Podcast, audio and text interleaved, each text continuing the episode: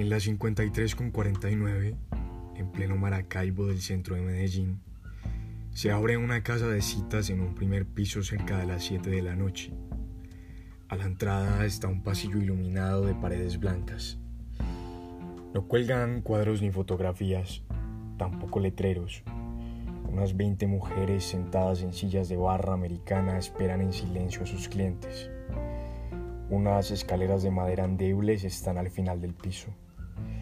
Las meseras van y vienen, suben y bajan. Las mujeres de falda corta y tacones también. Unos hombres de más de 40 años las siguen. La habitación del segundo piso es de paredes blancas y también son blancas las sábanas, las fundas de seda y las almohadas.